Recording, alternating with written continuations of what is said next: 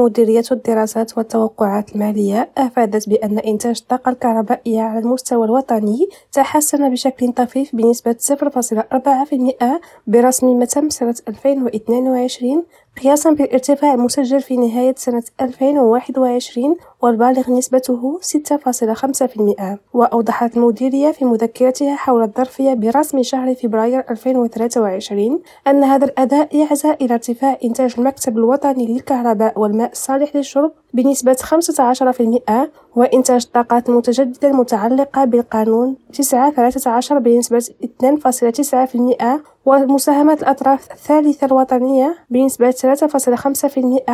مخففا بتراجع الإنتاج الخاص الذي استقر عند 4.2% وارتفعت الطاقة الصافية على أساس سنوي بنسبة 4.5% عندما تم 2022 بعد زائد 5.6% خلال سنة 2021 البدوي سلمى ريم راديو الدار البيضاء.